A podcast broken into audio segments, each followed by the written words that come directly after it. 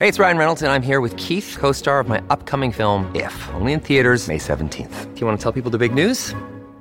All right, I'll do it. Sign up now and you'll get unlimited for $15 a month in six months of Paramount Plus Essential Plan on us. Mintmobile.com slash switch. Upfront payment of $45 equivalent to $15 per month. Unlimited over 40 gigabytes per month. Face lower speeds. Videos at 480p. Active Mint customers by 531.24 get six months of Paramount Plus Essential Plan. Auto renews after six months. Offer ends May 31st, 2024. Separate Paramount Plus registration required. Terms and conditions apply if rated PG.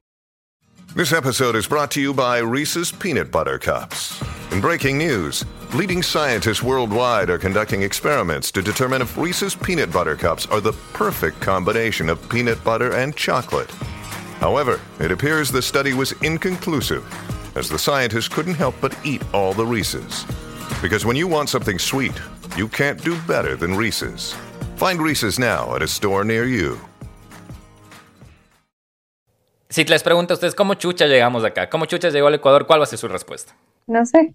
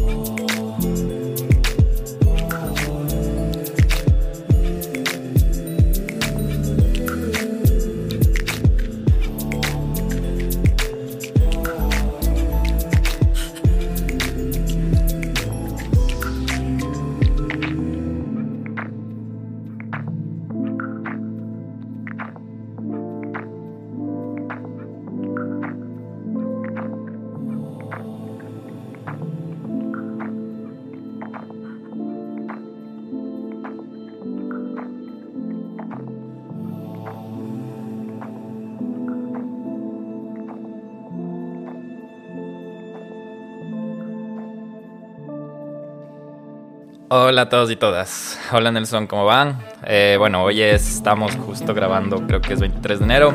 Eh, este capítulo es un poco... eh, vamos a ver cómo le manejamos con el Nelson. Es de un tema que hemos querido hablar desde hace un par de semanas ya. Eh, no hemos tenido el chance por el tema de la coyuntura. Como saben, la mayoría de la gente que nos escucha el podcast es ecuatoriano y ahorita Ecuador está en jaque. Eh, si no me equivoco fue el 10 de enero o el 9 de enero cuando eh, se vio como, ¿cómo le describirías Nelson? Como la mayor, la mayor que eh, show, la mayor prueba de que el país está en una situación difícil en tema de seguridad cuando un canal de televisión fue secuestrado, que fue el canal de TC. Eh, en este capítulo no estamos solos, nos acompaña una amiga, eh, colega también, aparte de, em, también ecuatoriana, eh, Nelson y ella, Carla, ya te voy a dar la palabra también. Eh, los dos están en Ecuador, entonces queríamos tener una tercera perspectiva acerca de esto. Y mm, eh, más que nada, Nelson siempre me juzga de que yo veo todo de lejos, así que ellos tienen, están ahí cerquita palpando desde su perspectiva y experiencia. Entonces, em, vamos a hablar de prácticamente cómo el Ecuador llegó acá. Y mm, lo chévere es que vamos a poder opinar entre todos. Y dicho eso, hola Nelson, hola Carla, ¿cómo estás? ¿Cómo están los dos? Hola Hola. Guillo, hola Nelson, gracias por la invitación y sí, estamos listos para conversar un poquito. Hola Guillo, hola Carla, hola a todos, todo el Midogan que siempre nos está ahí escuchando a los tiempos que estamos volviendo. Y pues bueno, un poco medio triste, medio con miedo acerca de, de, de cómo estamos regresando, de cómo podemos volver, porque como lo mencionabas Guillo, o sea, hace unos días fue prácticamente el, la gota que derramó el vaso a nivel internacional, lo que está pasando aquí. Todos los países han indicado que era noticia de última hora lo que está sucediendo en Ecuador, que prácticamente era como una escena posapocalíptica de Hollywood, de por poco y del Guasón, que alguien se coge y se pone, ¿no? Ahí en las cámaras a mostrar su armamento, a, a ponerle una dinamita en el, en la, en la camisa al presentador y todo, entonces fue algo a nivel internacional y, pues a raíz de eso hemos tenido varios cambios em, que parece, parece que, que, están dando sus frutos, pero algo muy importante lo que mencionabas Guillo, no hemos hablado de esto también porque queríamos ver qué más pasaba, porque estábamos justo en una época que prácticamente justo el polvo estaba lo más arriba posible y hablar en ese momento es como hablar cuando uno está súper enojado, súper con, la sangre hirviendo. Eh, ahora es como que está bajando un poquito y estamos a la expectativa. No es que ya pasó y ya se acabó y listo. O sea, estamos ahí en veremos. Entonces eso, pues bueno, no sé, eh, Carla, cuéntanos tú más bien cómo has vivido estos días, cómo has estado, qué, ¿Qué opiniones tienes acerca de lo que de lo que está pasando actualmente? Así, o sea, como que la primera vista, nada más de, profundizar y todo eso. Yo creo que con el guía vamos a ir adentrándonos a ver la raíz y por qué nacieron estas cosas. Pero tú, ¿cómo has estado?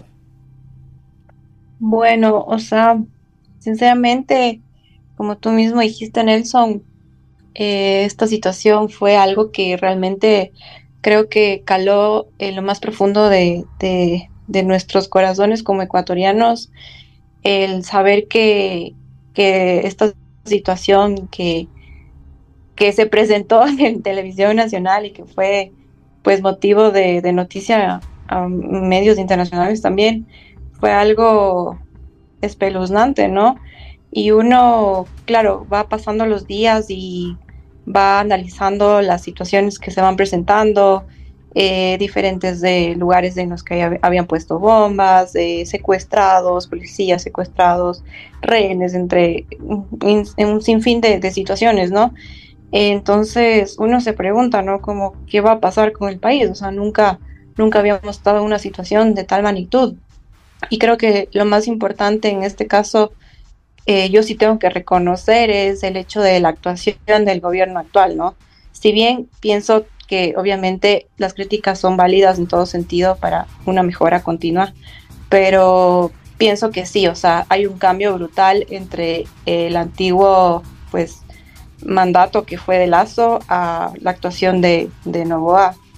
Sí, esto de eh, conflicto armado interno que les permitió a, a las al ejército poder actuar fue algo que tenía que hacerse hace rato. Entonces, eso es lo que puedo comentar como así ah, para ir abriéndonos más al tema.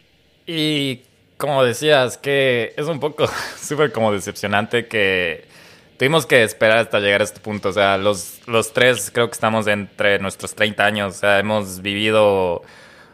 Eh, ¿cómo puedo decirlo? No, no un horror hasta ahora, sino un, una decaída de, de, cómo ha ido empeorando. O sea, desde en los últimos años hemos tenido como que siempre, hasta esa vuelta está un poco común. ¿Se acuerdan que yo no ni hablo de experiencia propia? Yo creo que hace unos cinco años escuchábamos secuestros o atentados con explosivos, motines en las cárceles y nos sorprendíamos. Ahorita al 2023 escuchamos de eso y obviamente le damos la atención, pero no, no, no le damos la misma atención que le damos desde cinco años. Y mm, es algo que ha venido escalando. ¿no? Sí, ha venido escalando con el tiempo. No sé si, no sé si ustedes han tenido experiencias, pero por ejemplo, a mí, gente muy cercana, eh, dos casos muy cercanos de gente que les secuestraron y les quitaron el carro. El uno que fue hace dos años, eh, y pues del otro que fue en el 2023 a mediados más o menos. Entonces, claro, tú empiezas como a sentir y, y ver que te respiran literalmente en la nuca esta situación y es como que cuándo me puede pasar a mí o a mis familiares más cercanos y es, es horrible sentir así, ¿no? Sí, es, es, y sí, el anterior año a una amiga nuestra le, le, pasó uno de estos secuestros donde por suerte ella y el novio salieron ilesos, pero se les llevaron el carro, les, les golpearon y toda la cosa. Entonces, como tú dices, ya empiezas a sentir que te está respirando la, la espalda o la nuca la situación. Em, y ya para, mm, justo hablando de esto, yo quería empezar preguntándoles a ustedes que están allá, primero, ¿cómo vivieron la noticia de, de la toma del canal? Yo les cuento que la mayoría saben que no vivo en el país, pero mm, eh, yo estando lejos, estando lejos, me asusté bastante. El Nelson, tenemos un grupo en WhatsApp con otro primo y él solo escribió ya en un mensaje como que vieron lo que pasó en el canal. Y yo me metí a redes a ver qué había pasado y había el video de... Y no podía ver porque empecé a ver que aparecían gente con armas y yo me imaginaba que tal vez iban a, iban a ejecutar a alguien en vivo. Entonces... Pero tú, tú lo viste, o sea, tú estabas viendo en vivo. No, no, lo vi después. por redes? Por redes, por WhatsApp, nuestro primo Jonathan nos escribió y dijo, ¿vieron lo que pasó en el canal? Y yo me metí a redes a ver qué es, qué pasó. O sea, me metí a redes y era lo primero que aparecía en cualquier tipo de red social. Y vi la noticia y empecé a ver el video porque estaba en el trabajo, no, no escuché audio ni nada. Y solo vi las imágenes y, y no, no quise ni seguir viendo porque no pude leer toda la noticia. Y pensaba, decía, creo que van a ejecutar a alguien en televisión y no lo sabía en ese momento si seguían secuestrados o algo. No sé si tú sentiste, pero era como, como película. Sí, es lo que dice el Nelson, como que... Sí, entonces yo quería, no sé quién quiere empezar de los dos, no sé qué estaban haciendo cuando pasó eso. Los dos viven en Quito, por suerte no estaban en Guayaquil donde esto pasó, ni los lugares aledaños, pero ¿cómo vivieron ustedes esto? ¿Quién quiere empezar? Bueno, yo estaba en el tema del trabajo.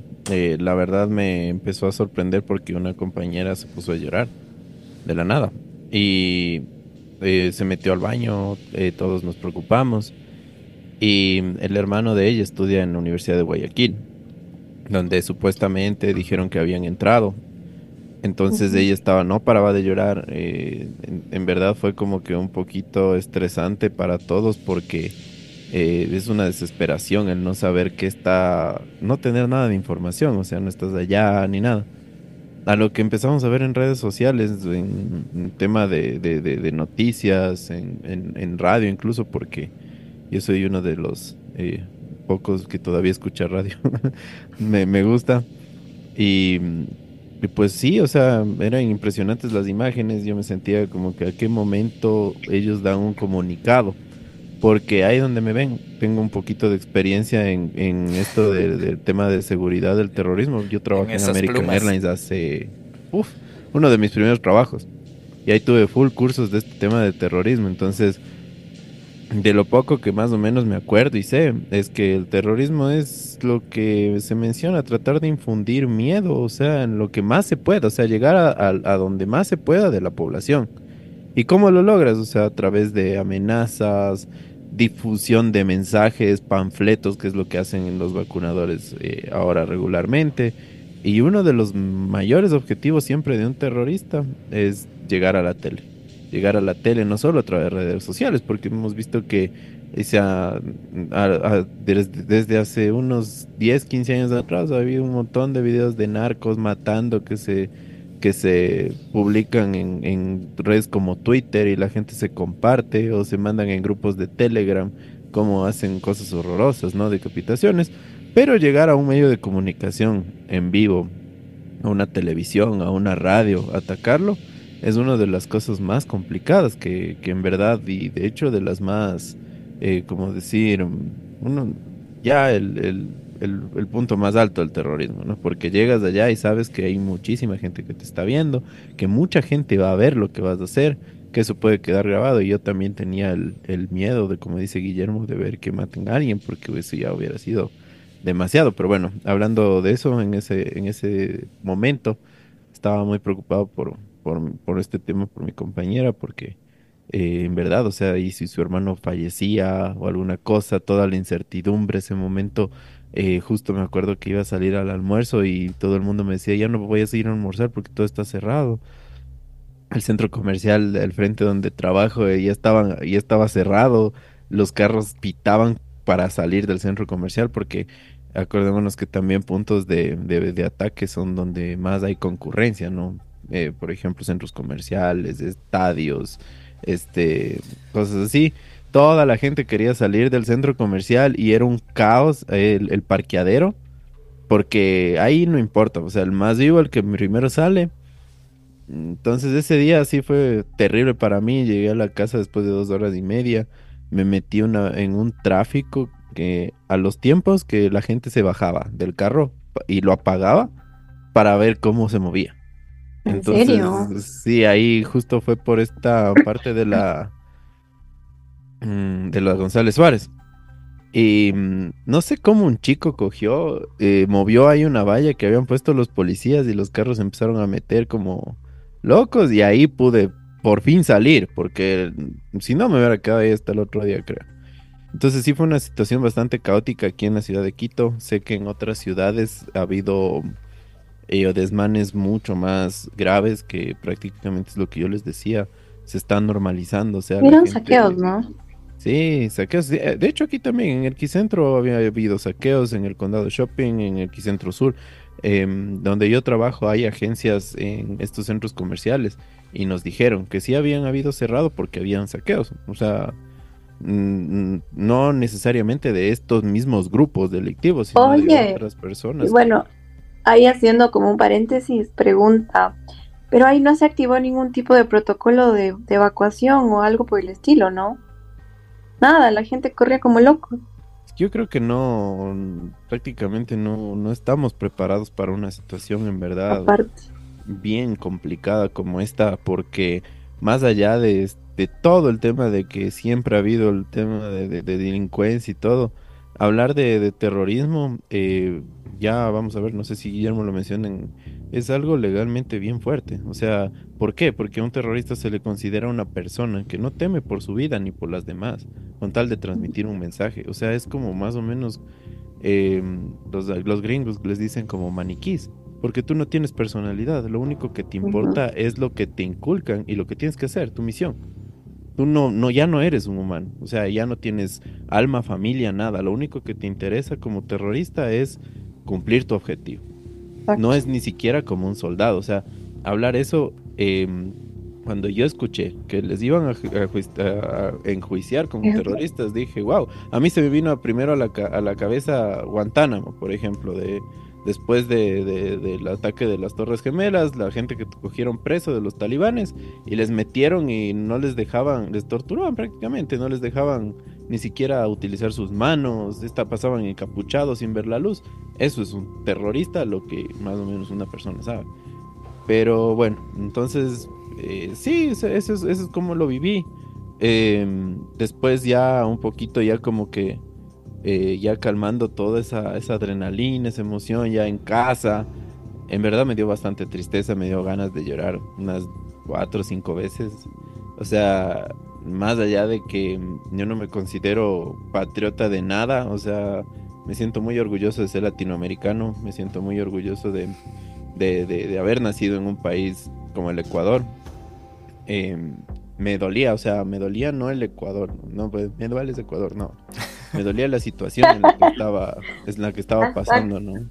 Porque dije, o sea, a mí me, me conmocionó bastante las protestas de, de recién me conmocionó bastante el tema de la, de la pandemia y ahora esto, o sea, es como que no nos dejan en paz nada, o sea, eh, pasan dos, tres meses, pasa un año y otra vez, y otra vez. Eh, al otro día me tocó ir a trabajar, obviamente todo el mundo con miedo, pero era desierta la calle, o sea, mm, primera vez que no había tráfico, o sea, yo dije, ¿a qué rato empiezan a salir los animalitos del bosque como en la pandemia? Porque no había un alma en la calle. Y dije, wow, o sea, en verdad, eh, las grandes ciudades no estamos como para esto. No sé, o sea, es una situación muy, muy complicada. Tú, Carla, ¿cómo viste? ¿Dónde estabas? ¿Dónde te, a ver, yo estaba, a ver, eso era tipo dos y media, creo que era. Sí, mediodía, pasado oh, mediodía. Y yo me acuerdo que justo ese día eh, yo bueno, por el tema de la consultoría tengo como varios puntos en donde trabajo, pero ese día tenía que irme a festejar como la fiesta anual de, una de las empresas en Machachi que me habían invitado. Entonces, claro, yo llegaba a la casa y me iba como que ahí a cambiar de ropa y eso y me iba a Machachi. Era como una media almuerzo cena. Entonces mi mamá me dice como, ¿no viste las noticias? No te vayas a ningún lado. Y yo como, ¿qué pasó? Entonces, claro, ahí me puse a ver y yo solo me quedé en shock, o sea, no, se me hizo así como literalmente una película. Y claro, mi mamá eh, ese rato me dijo, no te vas a Machachi, o sea, ¿cómo te vas a ir así? Entonces yo realmente como estaba, creo que hasta un punto en shock y no cachaba la magnitud de todo esto, era como, no, no debe pasar nada, eso es de Guayaquil. Pero claro, luego empezaron a llegar videos a, las redes sociales en, en X y también en, Instagram, en todos lados, que la gente había colapsado la ciudad, el tráfico, que habían cerrado, como, como el Nelson decía, centros comerciales, que estaban saqueando todo. O sea, todo era un caos, ¿no? Y yo creo, más dicho, no creo, estoy segura que todo este caos fue generado por la difusión de información en las redes sociales. Que dentro de todo ustedes se ponen a ver, o sea, claro, hay una información base, pero la mayoría de gente la, la vuelve mil veces peor, ¿no? Entonces, claro, la gente estaba paniqueada y que sí, que no, y que el tráfico y que lleguemos rápido a la casa y para todo esto, claro, ya me tocó llamarle a, al gerente y preguntar qué había pasado. Entonces me dice, sabes que estábamos preocupados porque habían hecho comida para 50 personas, o sea, ya hicieron comida y que esto, que esto, otro, ya, ya estaba todo hecho. Entonces, total, y me dice como, no, sabes que no te vengas, nosotros ya estamos acá, nos vamos a quedar, pero para todo eso creo que iban a cerrar la Panamericana o algo así. Entonces todos se tuvieron que ir todos los que estaban en el trabajo se tuvieron que ir, dejaron botado la comida y les cuento todo esto porque de igual forma esto pasó en la pandemia, por ejemplo, con, este negocio que es un restaurante. O sea, imagínense, ellos cerraron por mucho tiempo o en este caso de, de, igual de la, del paro nacional, como que tuvieron cierres eh, continuos en los cuales influyó en la economía de todos. O sea, y de igual forma, yo estaba asustada porque yo decía como por Dios, o sea, otra vez, después de la pandemia, después de los paros, ahora otra vez nos tenemos que parar y no vamos a trabajar.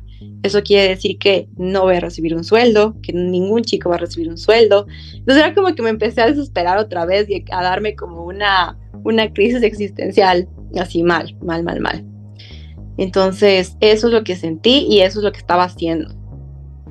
Qué locura. Lo siento que hayan tenido que vivir todo eso. Eh, eh, les preguntaba para tener un poco más de contexto y al día de hoy, después de casi más de 10 días de, esa gota que derramó el vaso, Ecuador está en estado de guerra. Me corrigen si es que de guerra interna, si es que me, equivoco. Y también armado interno. conflicto armado interno y mm, eh, existe toque de queda, estado de excepción, entonces también se está viviendo una realidad distinta. Sé que como han pasado los días, tú Carla mencionaste las acciones que se han tomado y vamos a hablar más adelante. Eh, yo personalmente sé que es duro, pero ver desde fuera, y le decía al Nelson, siento que... Eh, qué triste que tuvo que pasar estas cosas para actuar, pero por, un por otro lado, qué bueno que se estén tomando acciones. Eh, no van a ser a corto plazo, obviamente como Nelson me dice, es fácil ver las cosas de lejos, pero yo todavía mantengo un poco de, esperanza. Y sí, veamos, veamos qué pasa. Pero ya para, para ir entendiendo cómo llegamos hasta acá, ahora sí quiero con ustedes volver, volver en el tiempo, ya, cuando, ya teniendo en cuenta que somos de la misma generación y todo. Y em, leyendo un poco acerca de, de, cómo llegamos hasta acá y por qué eh, personalmente a mí me gusta leer bastante de política y le decía a Nelson, hablemos de esto porque esto tiene un, una, una causa más de fondo y que viene con el tiempo. Y por eso les decía antes de grabar que hay gente que, sobre todo esta generación muy woke, que, que bueno que sean woke, que bueno que sean... Eh, que piensen que tienen toda la información a, su mano, pero también tienen que estar conscientes de, de la historia. Y ahí me va a dar un poco de, como de, soporte del Nelson que cambió es amante de la historia. Pero yo les quería contar, y no sé si tienen una idea, pero esto empieza desde los finales de, los 90. Y no sé si se acuerdan qué pasó en los finales de los 90. Em, a veces escucho a la gente decir que esta es la peor crisis que ha habido el Ecuador. Es, no es verdad. Ahí para hacer un paréntesis, justo como que, verás, estaba yo escuchando una entrevista, esta semana creo que fue la otra, bueno, es desde, hablaba, no sé si ustedes le ubican a este economista liberal que es de apellido Espinosa. Bueno, la cosa es que justo estaban hablando de estos temas y decían, los millennials, o sea, piensan que esto es la peor eh, catástrofe de de la época. Y claro, es como no cachan la dimensión de lo que pasó en los finales de los, de los 90.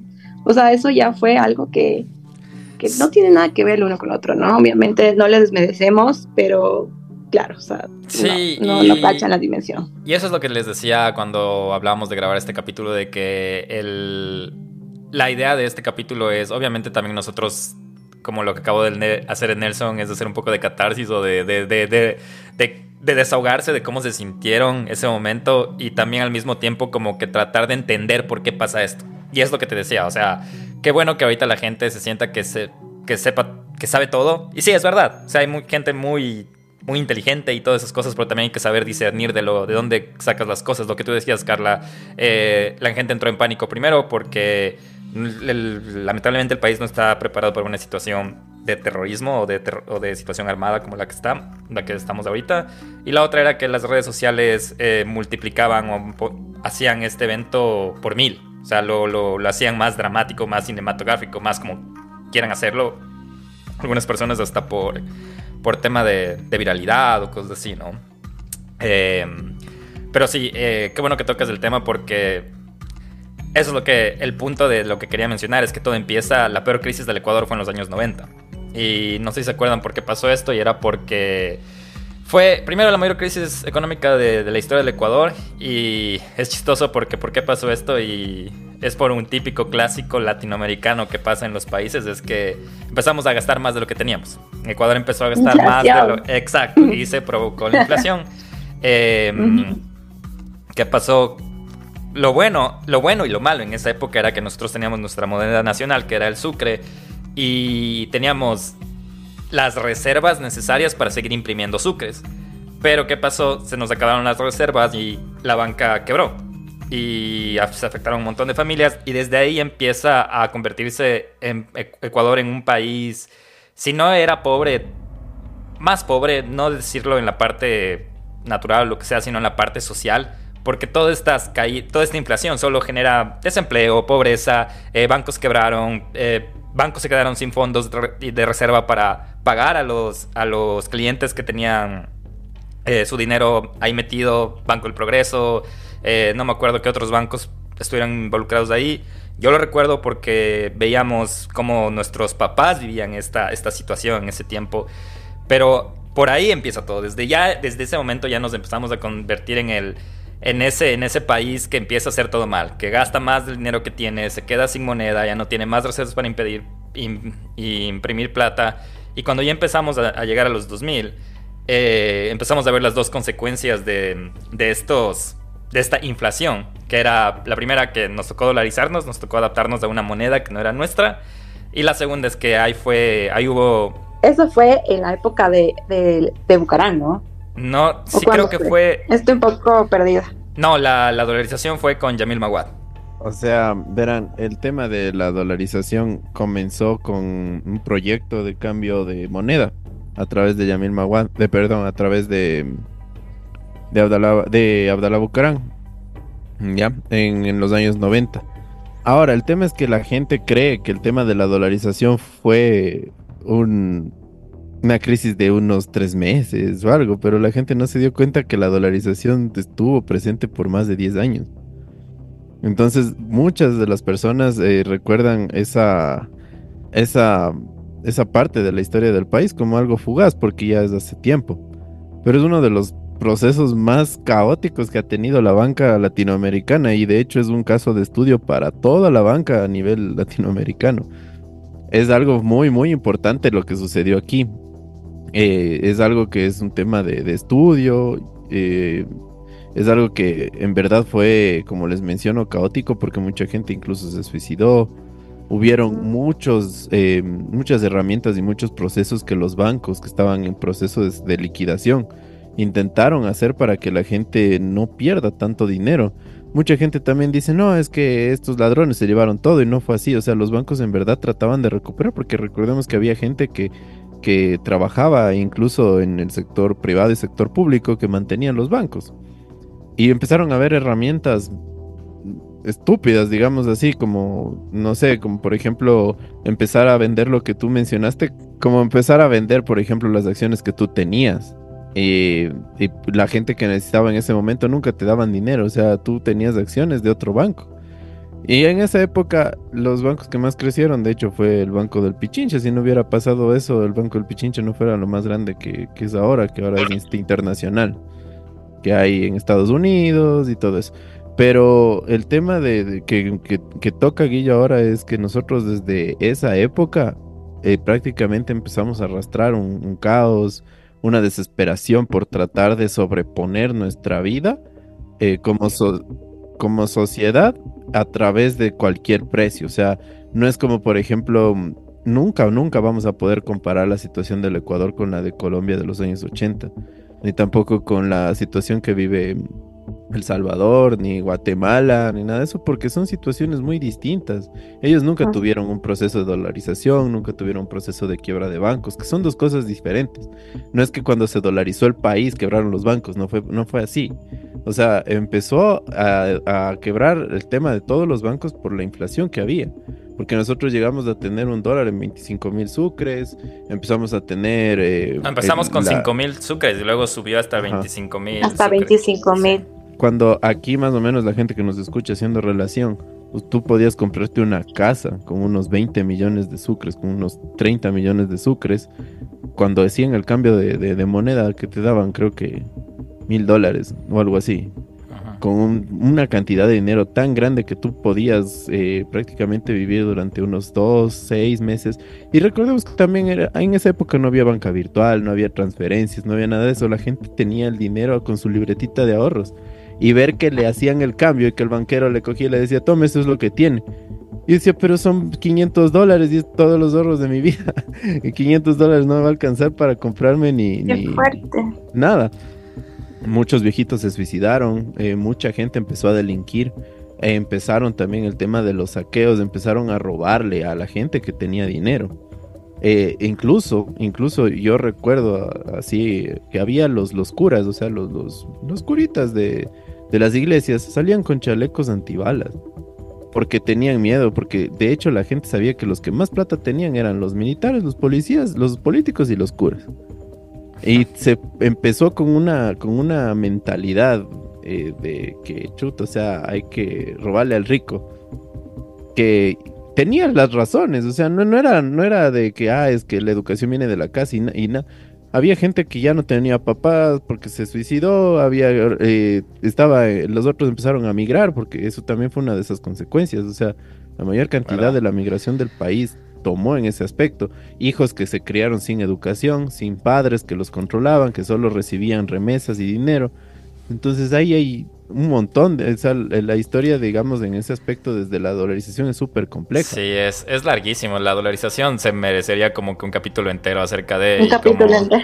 Sí, como te decía Carla, ahí está la prueba de que al Nelson le gusta, sin darse cuenta, está haciendo político, pero es porque le gusta la historia. Pero mm, sí, eh, pero volviendo a las consecuencias de, de, la crisis que tuvimos en los años 90, y solo quiero mencionar esto, porque acuérdense esto que les voy a acabar de decir, entramos en crisis porque nuestro, nuestra gallina de los huevos de oro de Ecuador siempre ha sido el petróleo. Siempre ha sido el petróleo.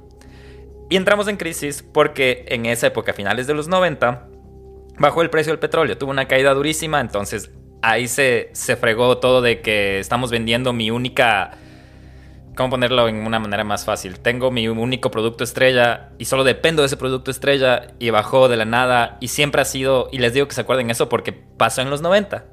Y no solo acaba de pasar en los 90. Exacto, eso, eso te iba a decir. Y no, o sea, es como, es triste porque nosotros tenemos memoria selectiva o, o no sé qué onda con nuestra memoria. O sea, ya nos pasa algo y después de unos años nos vuelve a pasar exactamente lo mismo. Y es como constante, o sea, es un ciclo que no se termina nunca. Sí, totalmente.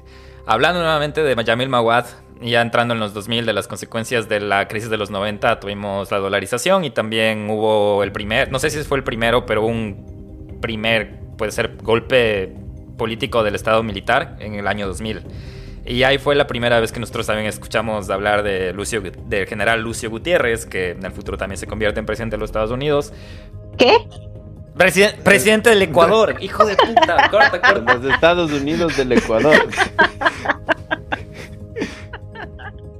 Lucio Gutiérrez, quien eventualmente también se, se convierte en, en presidente del Ecuador, pero en ese momento, luego del golpe de Estado militar, quedó al poder Gustavo Novoa, que no sé si se acuerdan de Gustavo Novoa, que estuvo full, full poquito en el poder, pero ya desde ahí ya quedamos golpeados, súper golpeados, la situación de Ecuador tardó un montón de años en recuperarse, y le estoy hablando de los, del inicio de los 2000. Pero ¿y cuándo? No sé si, ¿cuál, ¿cuál, según su punto de vista, es la época dorada del Ecuador? Dejando sus preferencias políticas a un lado. O sea, yo creo que no, para mi consideración no existe ninguna época dorada. O sea, creo que todos los gobiernos han sabido mal utilizar todos los recursos del Estado uh, en diferentes grados. Así que yo no le doy la coronita a ninguno.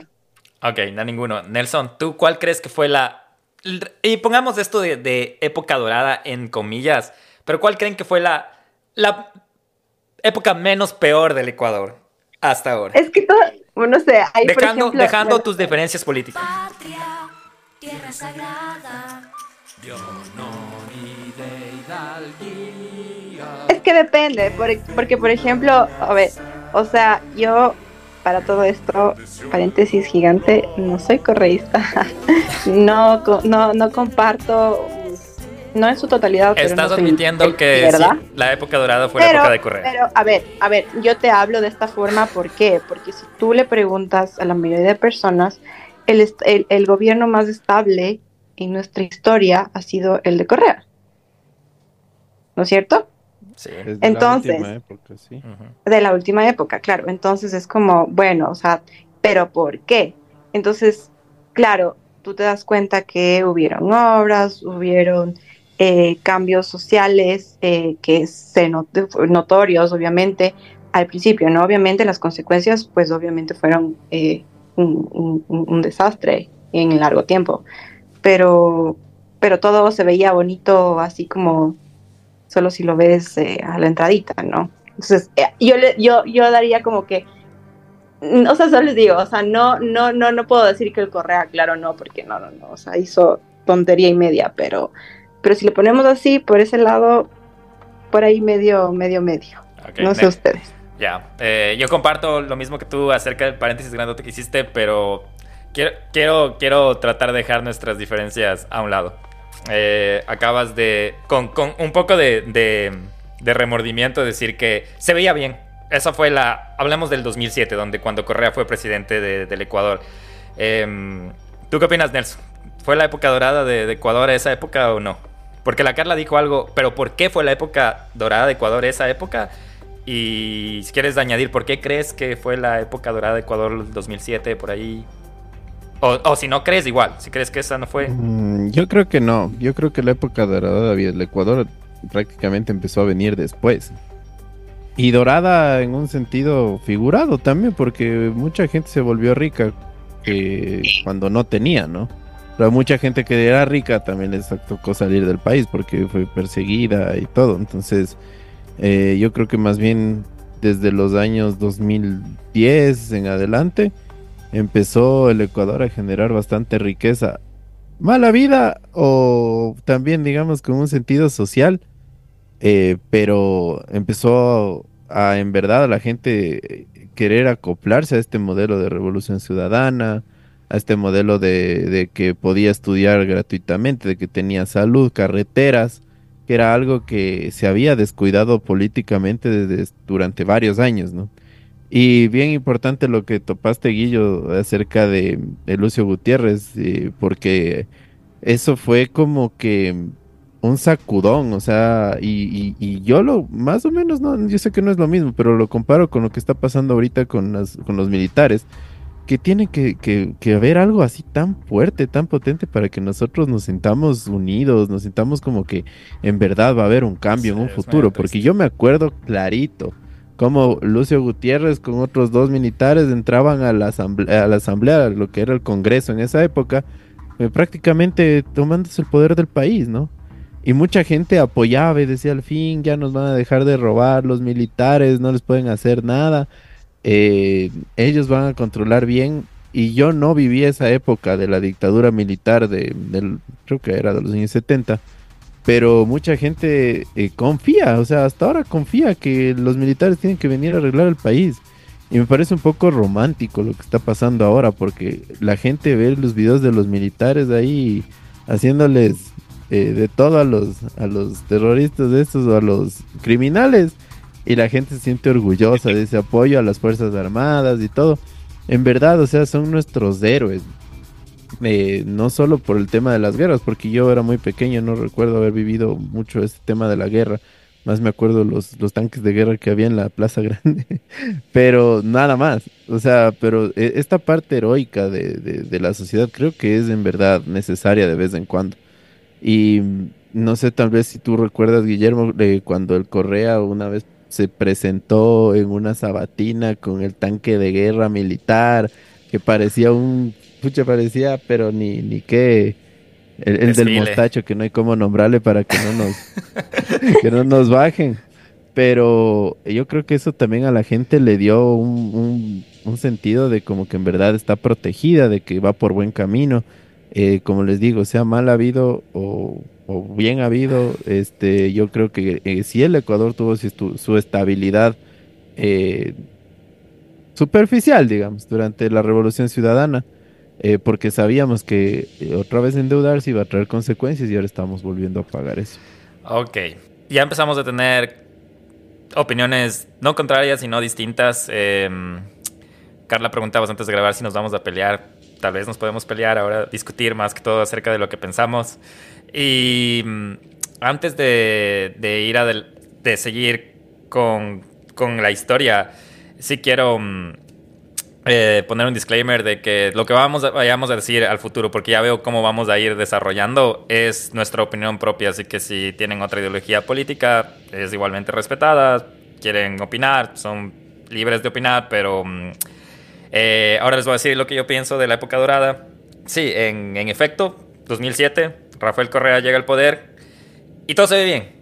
Rafael, Correa, política de izquierda, economista, economista de libro, empezó a hacer todas las cosas que tenía que hacer un economista. empezó a crear reformas políticas económicas sociales, lo que decía el Nelson, eh, invirtió en infraestructura como las carreteras, invirtió en educación, invirtió en salud, eh, yo viví la. Yo en esa época de Correa eh, fui eh, empleado bajo dependencia y estaba afiliado al seguro y intenté usar el seguro. En esa época no recuerdo exactamente, tal vez fue un poquito ya más adelante, cuando el país ya estaba yéndose otra vez al carajo. Creo que fue 2012, 2013. Hice uso del seguro social y tuve chance de ir a una clínica privada y toda la cosa. Fue increíble.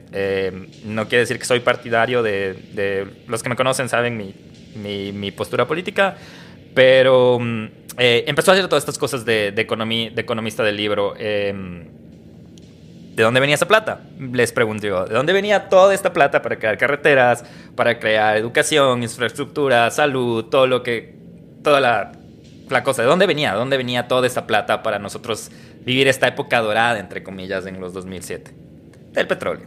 Una vez más, nuestra nuestro gallina de los huevos de oro del petróleo. Em, Correa tuvo la mayor suerte del mundo en que en su época el, el, precio del petróleo era altísimo. Entonces esto le ayudó un montón a que se vea, se vea bien su gobierno, de que haya infraestructura, eh, gobierno populista, eh, lo que acabas de decir Nelson, de que asomaba con tanques de guerra, eh, muy populista, sabía que iba a gobernar un país mayormente pobre y amo y señor de la propaganda. Entonces, estoy tratando de, guardarme todas esas cosas. Ustedes también después pueden, pueden ir a atacar a su, a su postura política o defender su postura política. Y mi opinión personal es que mm, él fue muy, muy querido por, popular y querido por las clases más desfavorecidas del país.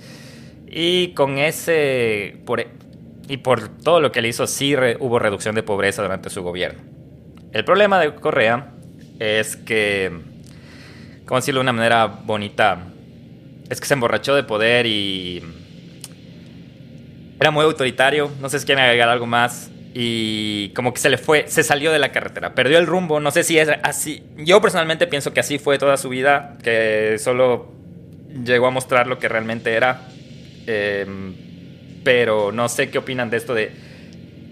Eh, porque todos, si era la época dorada de, del Ecuador, porque todo se empezó ya al, ca- al carajo, ya se acabó. Era- hablamos de, 2010 de 2007, ya estamos en 2017 porque estamos a finales de la década ganada, como ellos le mencionan. ¿Por qué se fue al carajo? ¿Qué, cre- qué creen ustedes? O sea, yo, yo opino que eh, prácticamente él era un político joven que tenía unas ideas bastante diferentes eh, y que a la gente lo regó a convencer porque él nunca se, se preocupó de la política tradicional que había aquí en el Ecuador, que oh, mucha gente también dice, no, es que en la época de Correas fue cuando más se robó, pero Abdalá, Yamil, este, incluso años anteriores a, a los años 90, la gente empezó a ver de dónde poder sacar y, despilfarrar el dinero que ingresaba a través del petróleo, ¿no? Ahora, digamos, hay mucha gente que prácticamente dice, no, pero es que por lo menos él hizo algunas cosas. Y como tú dices, Guillermo, prácticamente con este discurso propagandista de devolverle la dignidad a muchos pueblos, a muchas personas que en verdad habían estado descuidadas por, por bastantes épocas, eh, bastantes décadas, perdón, en el Ecuador, eh, llegaron a tener una afinidad bastante importante con él, que hay uf, cualquiera en su casa tiene su primo o su tío correísta que, que les va a explicar a- al revés y al derecho por qué robar está bien. No, pero, pero más allá de, de- de esas cosas, o sea, a mí me parece que en verdad nosotros no podemos tampoco decir que esa época no, no hubo un crecimiento a nivel social, que no hubo eh, este tema de becas, no hubo tema de salidas del país, se dio bastante valor al tema deportivo, por ejemplo, se dio bastante valor también al tema del producto nacional, o sea, la exportación. Eh, mm, hay, hay, hay muchas aristas buenas, pero también las malas creo que nos han dejado una secuela mucho más grave y es lo que tú vas a mencionar en este momento.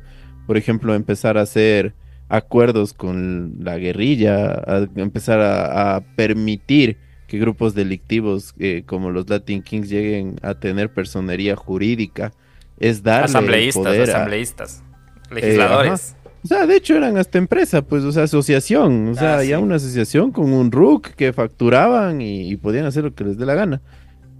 Ah. Em, recordemos esto de, no sé si hay una de las imágenes más icónicas del correísmo, que es cuando él le da la, eh, le da la mano al presidente de Colombia, súper bravo, por el tema del bombardeo que realizó Colombia dentro de la zona del Ecuador, donde ya había nar- narcotráfico y guerrilla.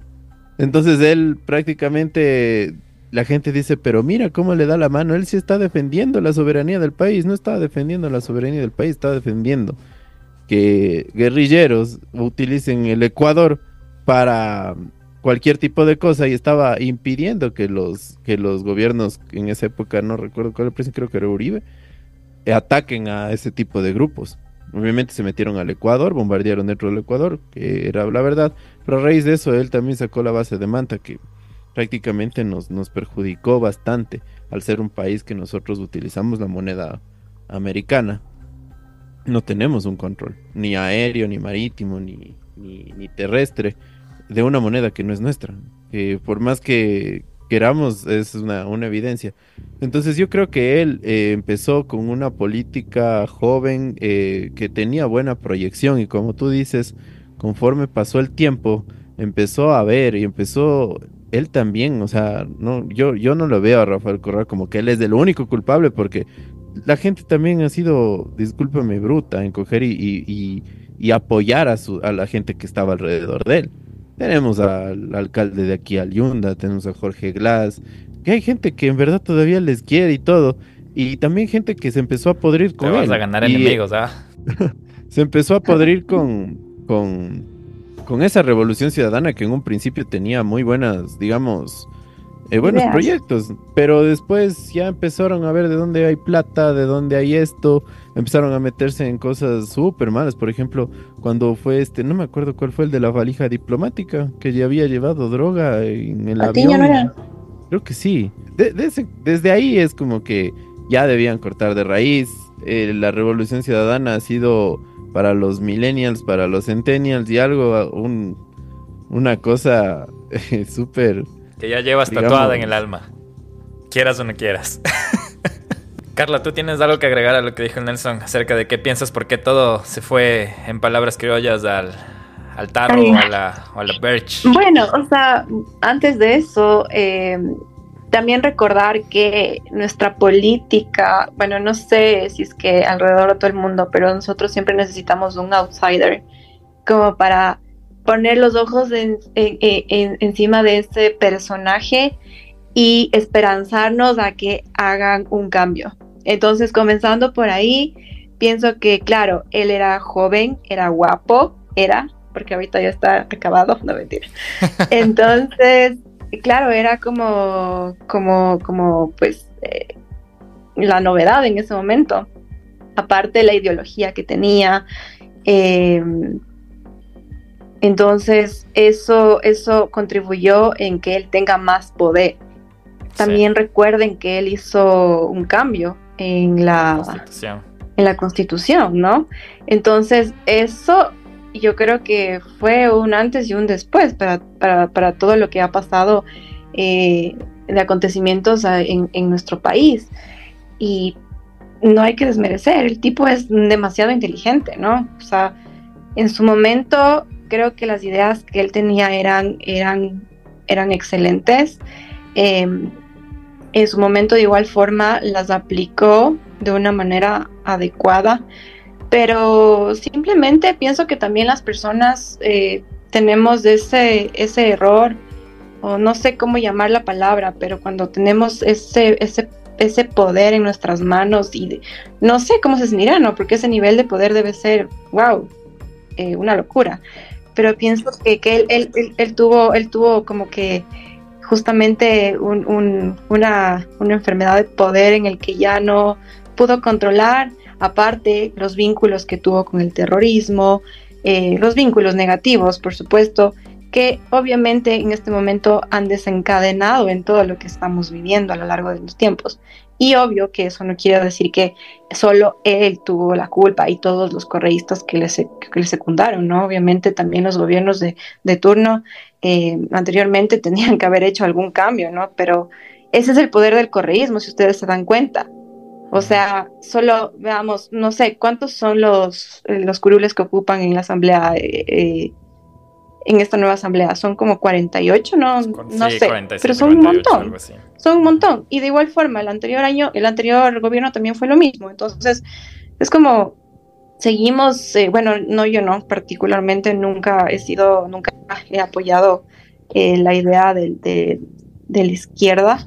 Eh, pero sí, o sea, de igual forma tengo amigos muy cercanos que son correístas a muerte, ¿no? Y por ejemplo, no sé si ustedes vieron eh, que había como un, un, un video, una información que circulaba por redes sociales de que esto del, de- del canal TC fue como un show mediático Orquestado, para distraer y que el, el- el tema conspirativo de que el gobierno que está haciendo, que no sé, no sé cuánto, y es como, bueno, o sea, tú piensas, ¿no? Pero luego es como que ves todo lo que está pasando y es como, no, pues, o sea, yo considero que no es así, ¿no? Pero obviamente el correísta que es a muerte es como no. O sea, Correa, papá Correa, no hay mejor que papá Correa y nunca va a haber nada mejor que papá Correa. Y, y ajá, o sea, es, es eso, ¿no? Y, lo triste también es como saber que hay gente que es joven y que se cega por, eh, por un- una postura política que en este momento no viene al caso, porque es algo que ya no es funcional. O sea, simplemente en su momento tuvo sus cosas buenas, obviamente también sus cosas malas, eh, como lo hemos evi- evidenciado a lo largo del tiempo, pero ya, ya fue, o sea, es el novio tóxico que no quiere dejar el país, Exacto. prácticamente. Eh, mencionas full cosas que me hacen pensar en, en- bueno, primero, eh, me primero lo que mencionaste de que yo creo que es bastante cultural latinoamericano que siempre estamos buscando un salvador. Y Correa fue el salvador, el, el Mesías que vino a salvar el Ecuador.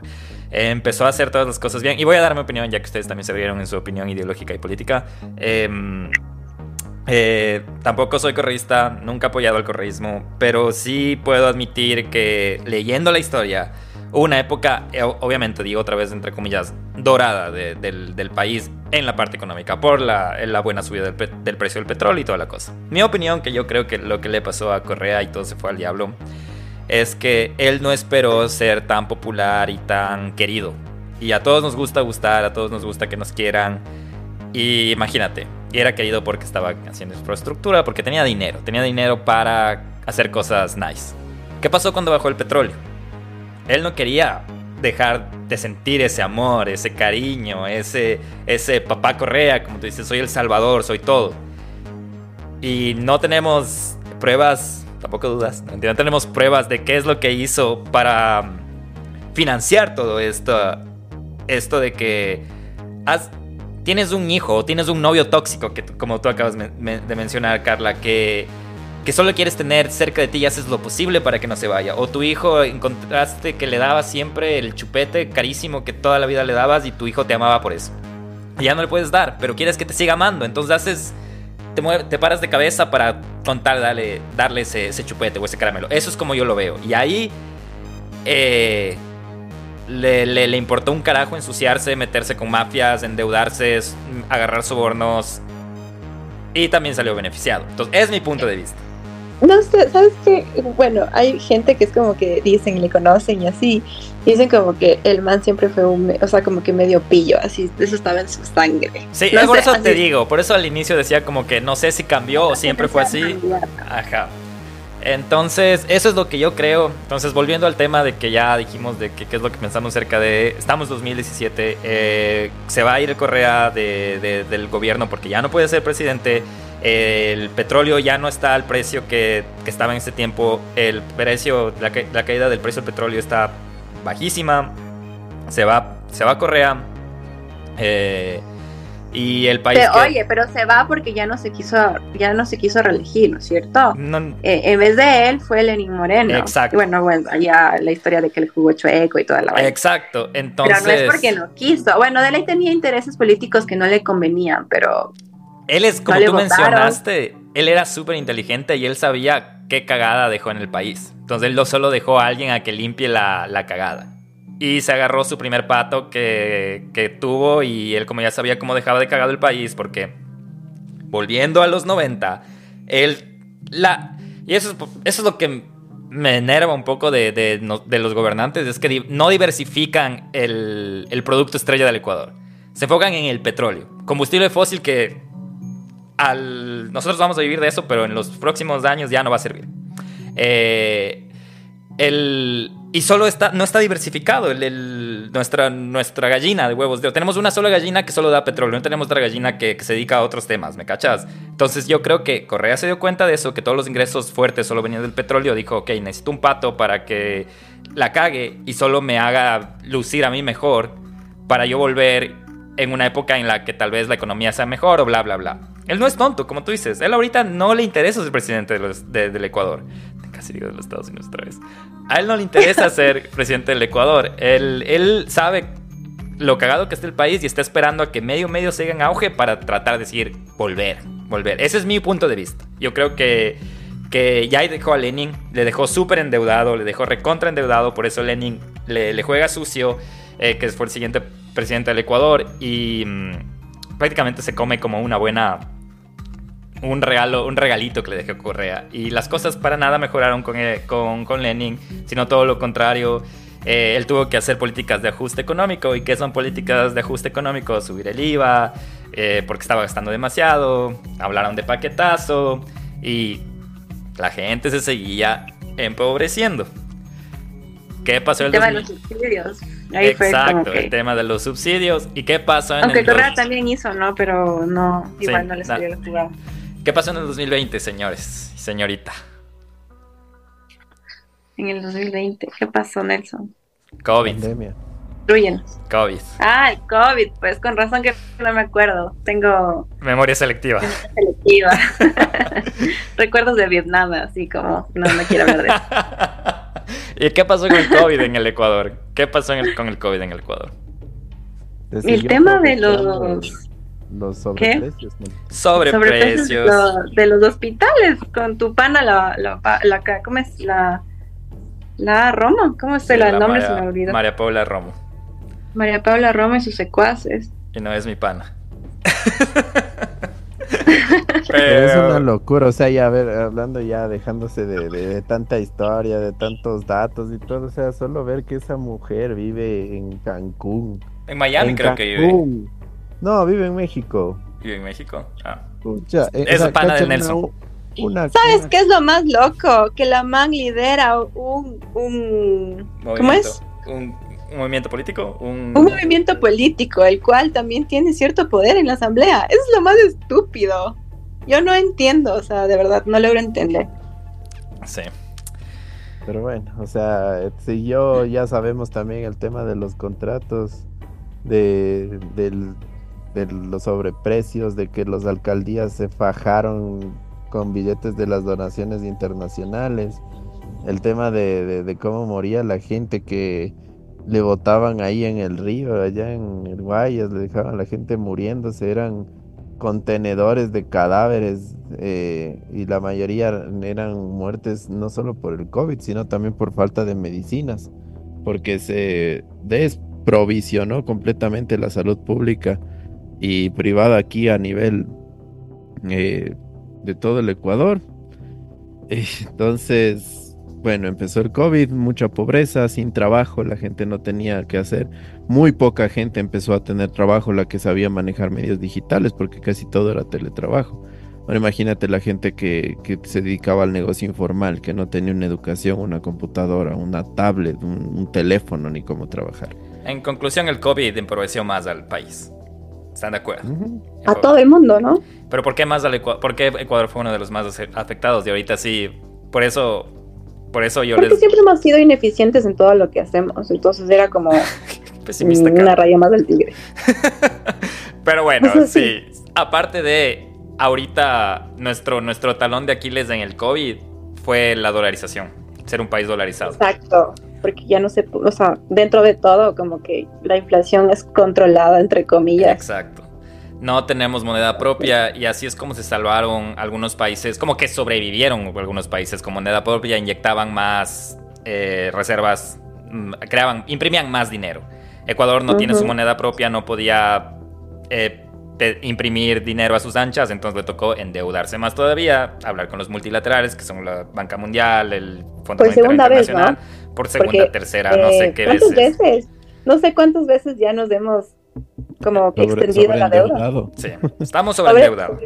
Estamos, el país al, 2000 al 2020 con el COVID se vuelve más pobre, más endeudado. em, Ya, no Eh. había, ya no había turismo, ya no había nada, o sea, exportaciones cero, el mismo petróleo empezó a bajar de precio porque empezaron a utilizar otras formas de energía. Empezaba el boom de los carros eléctricos mm, a nivel mundial. Entonces ya el Ecuador, es- es, como tú dices, su gallinita de huevos de oro, chao. Eh, ahora, ya para hablar un poco de la actualidad y olvidarnos de la historia y, y porque se- seguro los que nos escuchan ustedes están preguntando por qué hablamos de toda esta vaina para hablar de lo que está pasando en el Ecuador, pero para tener un resumen, estamos con un país dependiente de los precios del petróleo, con un montón de deuda. Estamos fregados, estamos con un país endeudado, con economía con recortes, eh, los precios del petróleo no están buenas, tenemos un montón de instituciones corruptas, eh, tenemos deudas con los multila- multilaterales y estamos viviendo terrorismo interno. O sea, estamos fregados actualmente. Pero ¿por qué mencionamos todo esto? Porque todo esto tiene una consecuencia bien grande que es la pobreza. Entonces ahí es donde yo creo que entra el crimen organizado. Porque un país pobre es el lugar perfecto para el crimen organizado para reclutar gente. Y ahí es Aparte, donde empieza todo. Eso, tenemos el dólar, Muy bien. que uno más uno, o sea, facilito, ¿no? Falta de oportunidades para los jóvenes. Llegan acá, tenemos el dólar, vienen acá, usan. Ecuador es el país más es uno de los países más atractivos para el crimen organizado. ¿Quiénes están ahorita en el Ecuador? Eh, creo que está México, Italia y Albania. Creo que esas son las mafias que están en Ecuador, si no me equivoco. Que se han mostrado, o sea, Sí, que se han mostrado y, y tal vez me equivoco, pero de lo que sé hasta ahora sé que la mafia albanesa, la mafia italiana y los carteles mexicanos están manejando todas estas bandas con nombres graciosos que, que tienen en el país. Y, y, es triste porque las personas que más salen desfavorecidas de esto es la clase pobre, porque allá a estos lugares van a reclutar a jóvenes que tienen falta de oportunidades y a un joven que no le tiene sentido a su vida, que está pasando, haciendo nada, llega alguien y le dice, oye, te doy 10 dólares por irme a hacer este mandado y después 20, 30, le empiezan a dar valor a la vida, le empiezan a, a crear como un tema de reconocimiento y todos vivimos de eso, todos queremos que un día nos den una palmada en la espalda y más cuando empieza a tener remuneración aparte de... Entonces le empiezan, estos grupos terroristas de crimen organizado les empiezan a dar un sentido de vida a la clase pobre. Y ahí es la fregada. ¿Y qué es lo, y qué es lo interesante de, de la, del punto geográfico de Ecuador? Que es un puerto increíble para crear logística de drogas. Y lo que acabaste de mencionar, Carla, la dolarización. Los dólares que meten aquí los grupos terroristas salen del país y vuelven acá multiplicados y es el país perfecto para hacer blanqueo de dinero. Es el país perfecto para lavar porque tenemos dólares. Entonces, consecuencia de, que el país sea muy atractivo es, ojo, no estoy diciendo que la dolarización, dolarización es mala, fue una, una alternativa que gracias a eso estamos ahorita hablando, tal vez, o tenemos lo que tenemos eh, dando gracias a lo que haya pasado al universo, pero si no, de no haber tomado esta alternativa, el país estuviera más hecho pedazos todavía.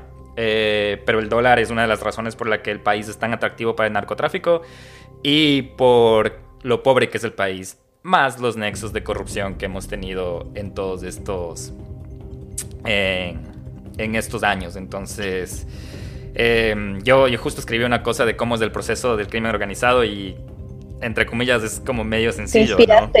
no, no, es que, es, es, que estaba pensando, a ver, ¿por qué Ecuador es tan, tan, tan atractivo? Y es, a ver, la droga se cultiva en Ecuador o en algún país vecino, se envía a través de los puertos ecuatorianos a lugares como Guatemala o México y de ahí se, se, para que ahí se trate y de ahí se envía a los Estados Unidos. Es una de las maneras como se hace. Es, es prácticamente Ecuador es uno de los puntos, es un hub de los nar narcotraficantes. Es un punto el... de acopio. Exacto, un punto de acopio.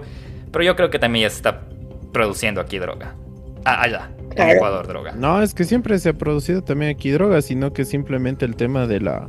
De la, de la, del nombre, del cartel, de la marca que tienen. Porque nosotros, a ver, y eso hablaba yo hoy día con una persona que, que, que sabe de esto, era un coronel retirado. Él decía: Es que mire, o sea, nosotros creemos que el narco es esa persona de barrio que solo dispara, porque eso es lo que hemos visto en el cartel de los sapos.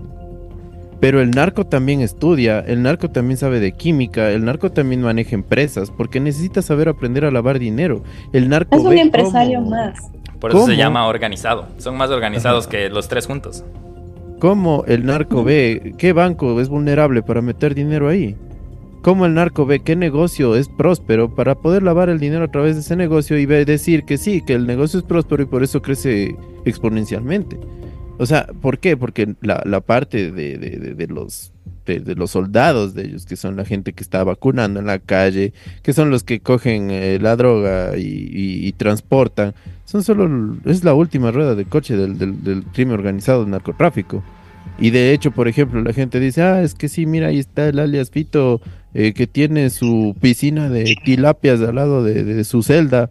Eh, es una persona que también todo el tiempo se está instruyendo en cómo hacer cosas más, más eh, ilegales para que no le cachen, para pagar policías, para pagar militares, para pagar políticos, que son creo que prácticamente ahorita le está haciendo más daño al país, que al momento de que alguien le meten preso, el policía sacó la madre, arriesgó su vida, le dispararon la pierna, pero le mete preso al, al, delincuente este y al otro día salió. Y otra vez le toca volver al mismo ciclo. Ellos, los, narcos más grandes, son los que se encargan de manejar administrativamente todo ese, proceso. Y como tú dices, la pobreza es una de las razones más grandes. El dólar, eh, no les cuesta aquí cambiar el, dinero que ganan en droga con una inflación de una moneda. Entonces eh, se convierte el Ecuador en el escenario perfecto para ser un centro de acopio de logística, de administración y distribución de drogas. No solo de drogas, hablemos también de armas. ¿Por qué? a él está demostrado que de las armas que se utilizan acá son incluso de fabricación colombiana, peruana y también son importadas desde México a través de los Estados Unidos, porque tú sabes que en Estados Unidos tú vas al Walmart y dices, ah, quiero mi M16, deme tres, o deme mis granaditas y todo. Y la gente que compra en México la, tra- la, la pasa con la misma ruta que tú dijiste, Guillermo, Sí, Guatemala, es- El Salvador, Colombia, Ecuador, y desde aquí empiezan. Primero el narco se arma y después revende esas armas al exterior. Y le va súper bien, o sea, es otro de los negocios de los cuales no. Por eso se los considera narcoterroristas. ¿Por qué? No solo es que se dedican a la droga. Bueno, fuera porque los aviones estuvieran seguros, porque necesitarían llenar los aviones de, de droga para poder mandar. También se dedican a la venta de armas. Eh, hay conflictos de intereses por desaparecer bandas. Entre ellos se quieren matar. ¿Para qué? Para ocupar más negocio, para tener más, más amplitud. Y es muy triste lo que tú dices, lamentablemente jóvenes que no tienen oportunidades, que no tienen un- una, una chance de decir, vea, me voy a la universidad eh, a, a seguir estudiando porque quiero ser un doctor, porque quiero ser un, un administrador de empresas, un psicólogo, un lo que sea. Se ve en la necesidad de meterse a estos grupos, pero también hay un, un tema, o sea, la familia también les apoya. O sea, es como que, digamos, sí, mira, aquí en el país no hay solución, anda, métete y ayúdale a tu tío que trabaja en los tiguerones o trabaja donde le dé la gana. Porque está ganando más plata y lo que necesitamos es la plata y se vuelven carne de cañón de estos grupos. Ok, Entonces, sí es un montón de, de- de esas cosas, pero buen tema que topaste. A ver, sí, vos acabas de hablar de otras cosas que les voy a... Antes de... Quiero organizar mis ideas porque quiero más o menos recapitular hasta dónde estamos. Ahorita estamos en, en un país que, hablando de crimen organizado, que tiene cuántas, cuántas declaró el presidente, alrededor de 20 bandas especializadas en tipo de delitos como secuestro, extorsión, ejecuciones, robos con violencia, atentados y todas, todas las actividades relacionadas al crimen organizado. Em, eh, ¿Qué más? Em, obviamente nos hemos dado cuenta que el gobierno hasta recientemente ha, ha mostrado su ineficiencia, su ineficiencia para, para hacer algo contra este crimen. Y acabas de mencionar algo, Nelson, que no estaba pensado hablar, pero que también se puede hacer un capítulo entero acerca del tema, pero sean breves, Carla y Nelson. Tenemos 23 bandas que funcionan bien en el país. ¿Qué opinan de las cárceles? Una desgracia completa. Centro de operaciones de estas bandas. Entonces, sean breves porque también es... No estaba pensado hablar de esto, pero Nelson mencionó el tema de cárceles. ¿Qué opinan de- del tema de carcelario y de la falta de recursos del país? Yo sinceramente eh, no pensé que el sistema carcelario estaba tan, tan denigrado. Eh, recién lo, me empapé de, lo que estaba pasando hace, desde el anterior año, desde que se empezaron a ver los amotinamientos y que salían en la televisión y que esto, que esto otro, y que claro, ya se veía cómo tenían las celdas de estos narcos poderosos. Yo no tenía ni idea. O sea, pienso que esto ha venido eh, calando mucho, no sé hace cuántos años realmente. No sé si tú, Nelson, tengas más conocimiento al respecto, pero claro, te das cuenta eh, de, lo, de lo putefacto que, que- puede llegar a ser justamente eh, la ineficiencia del sistema carcelario por el poder mismo que le contribuye el, el- el- el poder del, del- del narcotráfico, ¿no? Y que todo se puede pagar, todo tiene precio. O sea, eso es como mi, mi humilde opinión. No, no cacho mucho. Nelson, tú que mencionaste las cárceles. Bueno, yo creo que el principal problema actual de las cárceles es una institución pública que se llama SNAI. Supuestamente es un servicio nacional de atención integral a las personas privadas de libertad, de los infractores, de los cuales eh, en verdad, o sea, me parece un proyecto súper malo que está desde el 2022 al 2025 la última actualización, ya que mm, una este, tiene una personería jurídica eh, constitucional en la que indica que fuerzas públicas, fuerzas armadas, fuerzas policiales no pueden estar a cargo de las cárceles porque eh, deberían rehabilitar en, en- en sociedad a las personas y es alguna cosa ahí media, media extraña. ¿Qué se presta? O sea, a la final, si es que hay servidores públicos que son eh, pueblo, que son personas, y están pobres, y tienen sueldos bajos, y no, y no tienen un, un resguardo de seguridad atrás, también se pueden prestar para que les extorsionen, para que les amenacen, para que si es que no me dejas pasarle este cuchillito a mi marido, te le mato a tu hijo o alguna cosa así. Entonces están expuestos públicamente, no pueden hacer nada. O sea, y es algo muy complicado porque al ser servidores públicos, toda su información está eh, es, es, pública también. Entonces es muy, muy sencillo acceder a la, a la información de, de, ellos, de su familia. Y son un, uno de los primeros, primeros ejes que estos grupos manejan. Entonces, desde ahí, por ejemplo, con funcionarios corruptos, escalamos al siguiente nivel, Policía Nacional. Escalamos al siguiente nivel, los abogados fiscales. Entonces yo creo que el problema de las cárceles está en esta institución. Cambiar eso, según lo que estaba escuchando, es muy complicado. Muy complicado porque eso es constitucional. El sistema de rehabilitación del Ecuador está, de hecho, votado por nosotros mismos los ecuatorianos, que tenemos que tratarles bien para que se vuelvan a reintegrar a la sociedad. Y yo creo que en eso no hemos fallado porque salen rapidito y vuelven a entrar las veces que quieran. Entonces yo sí le he hecho la culpa al mismo ecuatoriano porque no lee bien cuando va a votar una, una reforma y un referente. Totalmente. Lo que a mí me sorprende un montón es cómo la cárcel se convirtió en centro de operaciones de todos estos grupos delictivos. El mismo hecho, no, no hablamos de esto, no saltamos por hablar mucho y no vamos a, ahondar en el tema, pero eh, el líder de la banda Los Choneros, si no me equivoco, es, o Los Tiguerones, no, eh, el alias Fito, no, no, estoy seguro, no estoy, sorry, no, no sé exactamente el líder de qué banda es. Eh, el Fito es el líder de Los Choneros. De Los Choneros. El hecho de que él se fuga de la cárcel es porque se sentía tan a sus anchas y tan cómodo que manejaba todo eso. Eso me, me parece, no sé, me, no me acaba de sorprender, por decirlo, que las cárceles que se, se, se convirtieron en centro de operaciones de, estas, de estos grupos terroristas. Entonces. Es lo más triste que, la, que, que ni siquiera el propio Snipe sabe cuándo mismo se fue. Eso es, es, es, te digo que es súper difícil de creer. No me cabe, no me cabe cómo. Eso es lo que creen que no saben, pero de ahí a la final, o sea, toda esa gente está callada porque saben que en el momento que ellos digan algo están muertos. O sea, por ejemplo, yo tenía una vecina que trabajaba como, este, ¿cómo es esto? Los, los guías penitenciarios. Y, era, era de ver, o sea, no quiero hablar mal, ¿no? Pero una semana un teléfono nuevo. La siguiente semana una cosa así. La otra semana hasta una piscina se llegó a hacer en el departamento.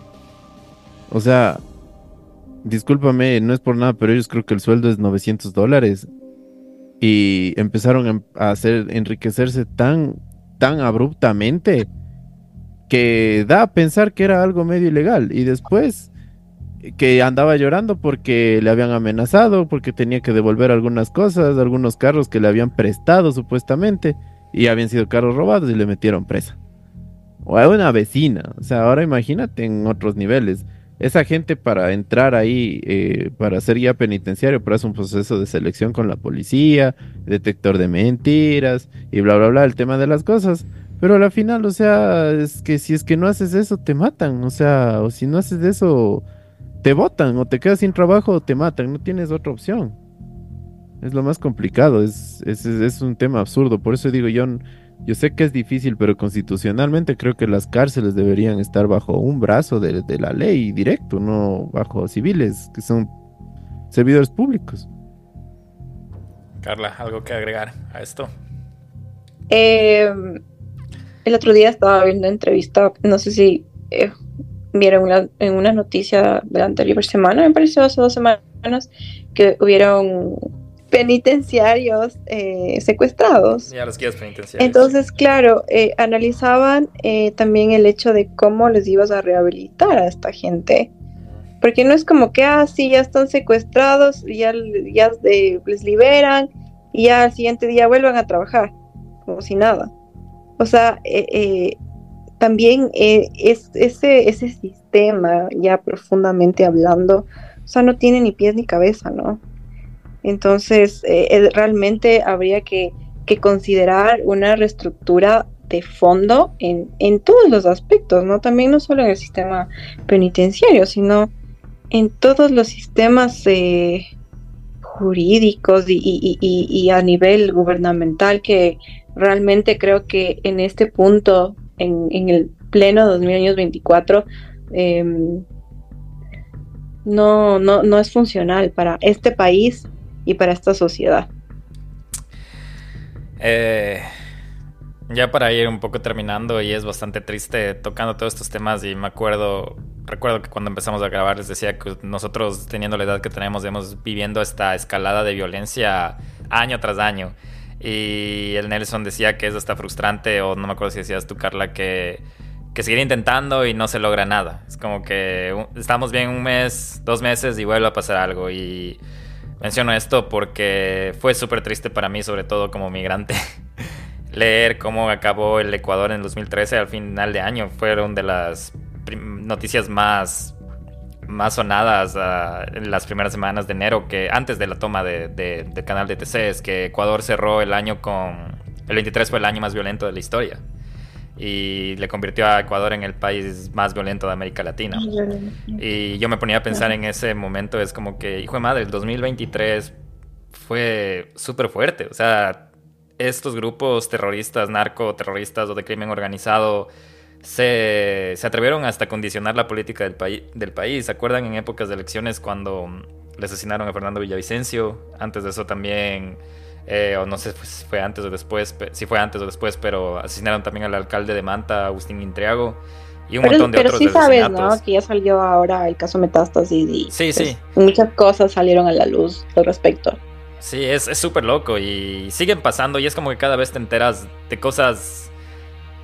de qué tan podrido está el sistema en Ecuador, el sistema sobre, sobre todo político, judicial y toda la cosa. Parece que se está mejorando, pero solo para ir como cerrando les quería decir que eso sí, a mí como migrante me, me dolió bastante y luego ver todo el tema de TC, la fuga del líder de los choneros, escuchar todos los 23 nombres de los grupos terroristas que por un lado eh, me gustó la noticia acerca de, y eso quiero terminar pe- sabiendo, escuchando su opinión acerca de que, cómo sienten ahora el Ecuador, pero no sé qué sintieron también cuando salió el decreto 111 acerca de, de, de nombrar a estos grupos como, los hemos mencionado, sí, pero no eran, no eran mencionados. Exacto, narcoterroristas y ahora estamos en un estado de guerra interna.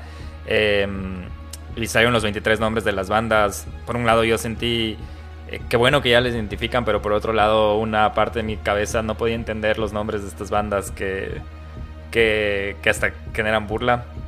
Eh, no nos vamos a burlar, obviamente, de los nombres, a, a menos que ustedes quieran. Eh, pero eh, sí, es, eh, a mí me pareció súper triste eso, de escuchar las noticias, de empezar el año de una manera súper fuerte. Sé que ustedes lo están viviendo más de cerca, pero ya dejando de lado de, de- del hablar por qué o cómo llegamos hasta acá. ¿Qué opinan de, de lo que está pasando ahora en Ecuador, hoy 23 de enero?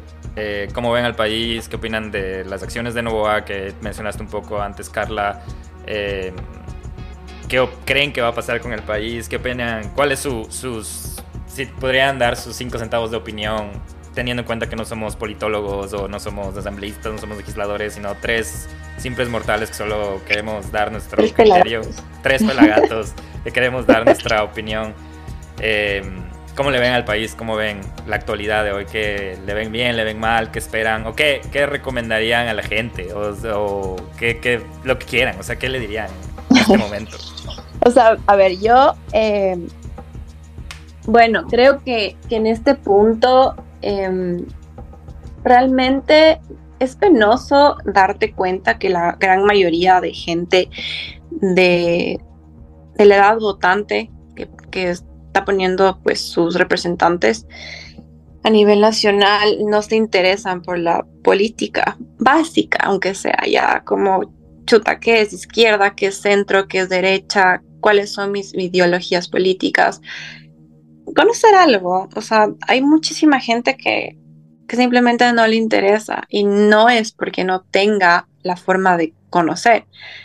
Creo que, eh, bueno, obviamente haciendo una excepción, pues obviamente como un grupo vulnerable, eh, pero la gran mayoría tiene un teléfono y tiene internet. Entonces es simplemente estás a, a la distancia de un clic, eh, el, el, buscar, el, el, conocer y el votar eh, conscientemente, porque ese es el primer paso para que la persona que esté, eh, pues, em, con el conocimiento suficiente para poder tener alguna acción adecuada ante una situación, en este caso, pues como nos encontramos nosotros. Pero creo que esa es como que la consecuencia más grande, ¿no? Que está en nosotros y, y, y, y no nos damos cuenta, pasan los años, pasan, pasan los periodos de, gobierno y lo mismo, o sea, X, ¿no? El que sea. Entonces eso, eso como primer punto de observación general. ¿Qué puedo decir del gobierno actual? La verdad, eh, yo pienso que, que, Novoa, bueno, es, es, un presidente igual súper joven, me parece que tiene 34 años, ¿no? Casi, casi que está en nuestra misma edad. Eh, y obviamente, pues, el, el, el, el, cambio es abrupto, ¿no? Te das cuenta el lazo ahí a Chuchumeco que ya por poco se caía, el pobrecito. Que no hablamos mucho ya... de él, pero no sirvió para nada, ¿no? Eh, que no hablamos mucho de él, pero no sirvió para nada, ¿no? Es, yo voté por él, fue el voto más estúpido que he hecho en mi vida. Qué desesperanza, o sea, no, no, qué desesperación.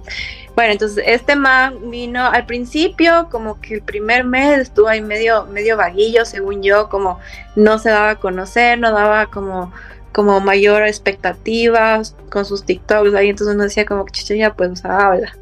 Entonces, bueno, ahorita creo que como que ya empezó a tener más power me gusta mucho cómo habla, no sé ustedes si le han visto en las entrevistas cómo habla, como que tiene un término más amigable, ¿no? Como, claro, el todo jovial y así. Es, eso es chévere porque como que te llama más la atención, sobre todo al público que no está acostumbrado a escuchar términos políticos, que no entiende un carajo. Entonces, eso. Y ahí el tema de esto de, del conflicto armado interno y de este código, eh, bueno, era algo que podía hacer Lazo, ¿no? Que simplemente no le dio la gana de hacer porque no hizo absolutamente nada. Entonces, eh, realmente también pienso que, que sus asesores, eh, sus ministros, pues hasta el momento eh, no han dado mayor motivo de, de, crítica y creo que se están manejando bien. Sobre todo el tema de comunicación me gusta mucho. Pero claro, habría que seguir viendo cómo, cómo, se, cómo se dan las cosas y, y ver también qué, qué, va a pasar, porque eh, estaba viendo, eh, no sé, este señor es, es, un representante de las Fuerzas Armadas, eh, y claro, él decía que estos actos terroristas, o sea, ni piensen que se va a acabar, o sea, esto va a ser de largo. Entonces, eh, claro, hay que, hay que estar muy pendientes de la situación del país. Eh, él decía y recomendaba que todos tenemos que cuidarnos, que no por el hecho de que se haya alargado esto del, del, toque de queda, pues uno puede hacer lo que le da la gana. O sea, de hecho, hay que tener muchísimo cuidado, ¿no? Y, y eso, con mucho dolor en el alma, pero también pienso que, que nos merecemos un buen gobierno, que nos merecemos gente buena y creo que si es que no empezamos desde nosotros y desde, la crianza de nuestros hogares y a las personas que también podemos dar un conocimiento positivo, no vamos a sacar nada. O sea, el hecho de que tú te empapes de política no te hace menos eh, persona, eh, porque justamente necesitamos de eso, o sea, que la gente opine, que la gente conozca y se involucre. Porque si es que seguimos votando por el mismo ladrón de siempre, no va a haber ningún cambio. Entonces, eso, chicos. Profundo, Nelson. Eh, bueno, es que ya dijeron muchas cosas que son verdad. O sea, yo creo que la verdad, a ver, acerca del tema de esto del narcoterrorismo, no es que se acabó el, los narcos con Pablo Escobar en los años 80. Ahí está nuestro vecino país, los problemas estructurales que tiene a, raíz de, de, de la droga, ¿no? Que no es que murió Pablo y se acabó la droga, ¿no? Este es un cambio que tenemos que hacer una transformación generacional. Eh, yo la verdad no es que le tengo fe al Ecuador, pero sí creo que no vamos a servir ni para ser terroristas, la verdad. O sea, no, no, no le veo. Yo creo que el día de mañana... Eh, este es un mensaje para las bandas terroristas años, que ni pierdan el tiempo en reclutándote. Sí, porque somos malos hasta para eso, o sea, en serio. Porque yo creo que de aquí a unos dos o cinco años la gente sí va a empezar a, a volver a, a ver un progreso. Eh, Se va a reventar. haber un, un cambio en, en muchas cosas que, que, que el Ecuador siempre ha sido potencia, no solo a través del petróleo, ¿no? Por ejemplo, noticias buenas, no mentira. El año anterior, el Ecuador despuntó en exportación de langostino y camarón, pero a nivel mundial, como no tienen idea, fue uno de los mejores productos del, de, de nuestra de nuestra de nuestros ingresos. Entonces, este yo creo que tenemos cosas muy buenas que nos pueden dar mucho más dinero que y bien habido, ¿no? O sea, para vivir tranquilos, para vivir eh, sanos, estables con nuestra familia. O sea, el tema este del narcotráfico, como ustedes dicen, a mí esta calma, yo sé que es estacional, ya no sucedió. Mm, Y como Guillo decía en un principio, esto no es de ahora. Eh, los años 90 había la mamalucha que extorsionaba en los mercados. Y ya lo hemos nombrado aquí algunas veces. El- obviamente no eran tan violentos, ¿no? Como ahora. Pero sin embargo sí le dejaban cojo a tu familiar si no pagaba y cualquier cosa. O sea, no es que es algo, ay, qué nuevo, qué, qué, qué bestia, cómo, cómo le hacen. Mucha de la gente que, que nosotros conocemos siempre vivió en inseguridad, al vivir en un barrio inseguro en la ciudad de Quito, en la ciudad de Guayaquil. Siempre han vivido con ese miedo, con el temor de no poder tener un buen teléfono porque sabes que te van a robar. O sea, ahora sí se está más normalizando y eso es a lo que tenemos que tenerle miedo. Que la gente normalice y diga, ah, sí, que goce, a mi primo lo secuestraron, pero ya está bien. O sea, solo le, le apuñalaron una vez. O sea, no. Yo tengo full amigos que me dicen como, "O voy a salir con el celular para la calle. El otro lo dejo en la casa. Es como, Ah, es verdad, es verdad. Mi, mi hermana, mi hermana tiene dos celulares. O sea, el normalizar eso, el acoplarnos a que la gente tenga un, una cultura de, de narcoguerrilla, una, una narcocultura, ¿no? De que yo soy el patrón, que hagan un, un corrido, que yo quiero hacer eso, yo creo que eso es lo más peligroso para nuestra sociedad, porque si es que nosotros no le ponemos un freno, va a seguir. O sea, va a seguir y va a durar muchos años. No va a ser para siempre, porque yo no creo que el Ecuador se vaya a prestar para eso. Eh, a pesar de cualquier cosa, a pesar de ser un centro de abastecimiento de logística, el Ecuador tiene muchas cosas buenas para explotar. Y es un destino turístico hermoso, o sea, es, creo que lo mejor del Ecuador es ser un destino turístico muy bello, donde viven un montón de extranjeros. Aunque ustedes no lo crean, en la ciudad de Cuenca es uno de los lugares que más extranjeros viven en Latinoamérica. Entonces, son, hay muchas, muchas cosas aquí en el país. Y que la comida está no- buenísima. La comida está, yo extraño la comida un montón. No, son muchas de las cosas que en verdad nos dan un, un- un panorama que puede ser bueno, pero nosotros también, como tú decías, Carlita, hay que darle ahí, o sea, hay que, hay que cambiar desde nuestra casa, desde los más pequeños, enseñarles que eso está mal. El tema del fútbol, por ejemplo, o sea, es impresionante la cantidad de jugadores que, han- que han salido desde el Ecuador, que son buenos embajadores en el exterior, de la comida, de todo. Entonces, yo creo que esto va a pasar. Yo creo que a las estos, estas bandas se les va a, a tener que atacar primero desde el bolsillo.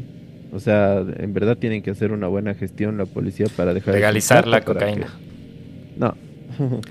Entonces, si es que le atacamos al tema de, de- del narcotráfico, del terrorismo a través del bolsillo, eh, le va, le va a afectar bastante. Y eso no es nuevo, no es ciencia, ya se lo ha hecho en otros países, eh, incluso en El Salvador, se lo está haciendo en, en Argentina, porque también allá la cosa está durísima, ¿no? Después del socialismo que tuvo durante varios años, hay muchísimos grupos delictivos y todo.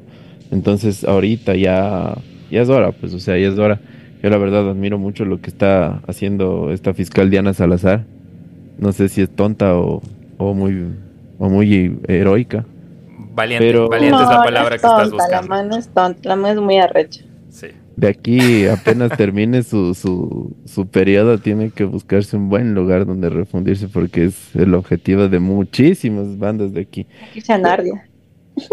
Sí, qué, qué, qué, qué bestia, qué, Que varios. Sí. Eh, yo hablé un montón, no voy a agregar mucho más que decir que yo personalmente sí tengo esperanzas por el Ecuador. Eh, no, no es un tema inmediato, no es un, algo que va a solucionarse a corto plazo. Lo que está pasando ahorita, las, los decretos, las cosas que se está haciendo, creo que es un buen inicio, pero como mencionó el Nelson, hay que hacer también cambios estructurales, cambios en la parte de judicial, en la parte eh, lo que hablaban acerca de, cambiar leyes legislativas. eh, Carla mencionaste el tema de la constitución. La constitución también tiene un montón de cosas que van en contra de temas que est- están incluidos en el Código Orgánico Integral Penal, pero no somos abogados, solo somos fans de lo que Tres está pasando. pelagatos. Exacto, tres pelagatos. Y una cosa que solo quiero decirles es que eh, sea donde sea que estén escuchando este podcast, eh, se tomen un ratito para que agradezcan de dónde está, en qué, en qué lugar, en qué momento están, a quien, a quien sea que crean, a deidades, universo, lo que sea, porque hay gente que ahorita, mientras estamos escuchando esto o grabando esto, la está pasando muy mal. Sobre todo en el Ecuador, las partes más, más pobres, la gente que está siendo reclutada, la gente que está siendo abatida o aprisionada. Son jóvenes, personas sin oportunidades que lamentablemente no, no, tenían otro camino, no tenían opciones o oportunidades, valga la redundancia, y, cayeron estas mafias. Entonces, agradezcan eso, manténganse esperanzados. Eh, a mí también me gusta, Carla, como habla el Novoa. Y yo me estaba quedando, yo justo ah, hoy creo que estaba pensando, digo, ¿por qué, ¿por qué nos llama la atención tanto cómo se comunica el Novoa? Y sabes que aquí llegué a la conclusión, que es una persona preparada. Y el ecuatoriano no está acostumbrado a, ser, a tener un líder político así de preparado, cosa que nos sorprende. Imagínate que, que, que como que realización que, que tuve en ese momento es como que, ah, claro, llama la atención porque suena preparado, sabe cómo responder, es políticamente correcto, eh, juega en la línea de lo políticamente incorrecto y correcto. Correa no era así, Correa se saltaba de la línea, le, le importaba un carajo, no era educado. Eh, no es una persona preparada, es educada, eh, se burla con elegancia, guantes blan- guante blanco, es, es, es una persona preparada. Julián, ¿no? Ajá, Oye, pero entonces- bueno, eso al principio, ¿no? Ahora, es como yo decía, hay que ir viendo, hay que ir viendo, Sí. porque uno no tiene que meter las manos al fuego por nadie, peor por ningún político. Bueno, la cosa es que no, no, no bajen los brazos, sobre todo ustedes que están ahí. Eh, llegó la esperanza que todos queremos. Entonces, eh, el- van a estar las cosas bien. Yo voy a estar por Ecuador en marzo, entonces más les vale que arreglen las cosas pronto porque no colabora el toque de queda en visita. Eh, si no tienen algo más que agregar, yo les agradezco un montón por haber estado hoy. Eh, nos, nos, nos pegamos capítulo casi de dos horas. Ojalá hayan disfrutado. Si llegaron acá, gracias por ponerse cómodos y escucharnos. A los tres pelagatos ahora bautizados por la Carla. Eh, Sabes que los cuatro pelagatos están en problemas, ¿no? Así que... Ten cuidado con lo que dices, Diego Ordóñez. Eh, eh, normalmente terminamos el capítulo con algo medio para cambiar de aire. Si tienes algo para recomendar que hayas visto o leído una serie de terror o algo esta semana o en el tiempo que has- algo que tengas chévere de recomendar. Eh, si tienes algo Nelson, si no igual da igual. Eh, tienen algo que quieran recomendar al Miedo Gang, que una película, un libro o lo que sea para cambiar de aires antes de irnos. Am, bueno, no es nada de miedo, pero estoy eh, acabando de leerme eh, un libro que es justamente lo contrario a un libro de, de como autoayuda. O sea, es medio ahí, medio un trip raro. Se llama El sutil arte de que te importe un carajo. Oh, mira. Es como te das tus tips, pero ah, de otra forma, o sea, como que nada de respira y sé una buena persona y todo va a pasar bien. Eh, cosas así, no, no, no, no son así, es, es, es bien chévere, así que si es que a alguien le interesa algún libro como que de autoayuda, pero no de autoayuda, normal, es una buena opción. Buenas. ¿Cómo dijiste que se llamaba otra vez? El, su- el sutil arte de que te importe un carajo, es de Mark eh, Manson. Buenas. Nelson, vos. Yo últimamente, en- bueno, he estado viendo películas de, de guerra. Preparándote para, para cuando te toque. Sí, hay una película que se llama La batalla de Cam Kamesh, Kamesh, algo así, de unos talibanes. Súper buena, con el director es Orlando Bloom.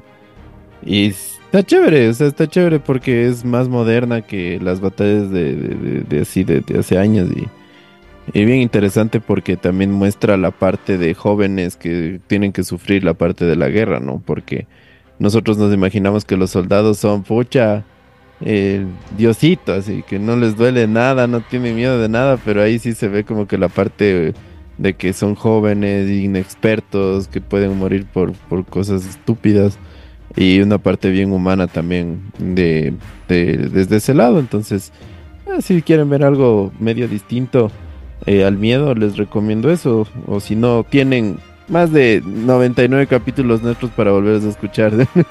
que sigamos grabando algo nuevo. Eh, sí, es verdad. Bien, esa, ese marketing. sí, el marketing regresivo que, que se manda. Eh, eh, yo me hice de acuerdo que hablando de guerras, eh, yo recién vi mm, Oppenheimer. No lo vi en cines. Me imagino que hubiera de haber sido increíble verlo en cines, pero vi en mi casa y estuvo buenísima. 100%. Si no han visto Oppenheimer, vayan a ver. También vi una de terror que se llama Talk, to Me en, en español. No, sé si puedan ir a ver porque ya salió de carteleras. ¿Cuál? ¿Talk to Me o Oppenheimer? Oppenheimer. Sí, ese ya no creo que esté en cartelera, así Les que... tocó descargarse de Lares o ver en, en Twitter. bueno, vean, vean, vean donde puedan Oppenheimer, si es que pueden. Y la otra de terror que vi es Talk to Me, que es de una mano ahí que le tocas y ves a entidades. Está buena, un poco triste, más que miedosa, pero es lo que yo les puedo recomendar. Carla, gracias por aguantarte casi dos horas de estar conversando de este tema que se largó. Eh, les agradezco un montón a las dos opiniones. Ojalá les haya gustado. Y mm, sin más que decir, esperamos que tengan una bella noche, tarde, día. Cuídense un montón y ya nos escuchamos cuando tengamos que escuchar. Les mando un abrazo a todos, a ustedes dos también. Cuídense un montón. Eh, a los dos les conozco de diferentes, por diferentes motivos y razones, pero de alguna manera les aprecio, así que por favor cuídense y ya nos vemos de ver pronto. Eso de mi parte. Gracias por la invitación, chicos, y qué gusto poder conversar con ustedes eh, de estos temas trascendentales. Y nada, espero que les haya gustado y no se hayan aburrido. No. Dos horas de su vida. Estuvo bueno. No, no, este, muchas gracias. Este, cuídense mucho en estas épocas. Primero la persona y luego las cosas materiales si es que sufren algún tipo de robo, alguna cosa, o sea, traten de de mantener lo que más puedan. Yo sé que es casi imposible, ¿no? La calma y no se arriesguen tampoco demasiado, porque a veces eh, por, por arriesgados podemos perder mucho más de lo que de lo que podríamos ganar. Así que evítense cualquier tipo de pelea, cualquier tipo de, de inconveniente con cualquier persona en todos los niveles de la sociedad, porque eh, ahorita tenemos que cuidarnos mucho, al menos la gente que está aquí en Ecuador y bueno, a nivel de Latinoamérica y en el mundo en general es un buen consejo, la mejor pelea que se gana es la que no se hace. Namaste, no, mentira. bueno, con eso nos vamos. Tengan bello día otra vez. Adiós. Chao. Chao.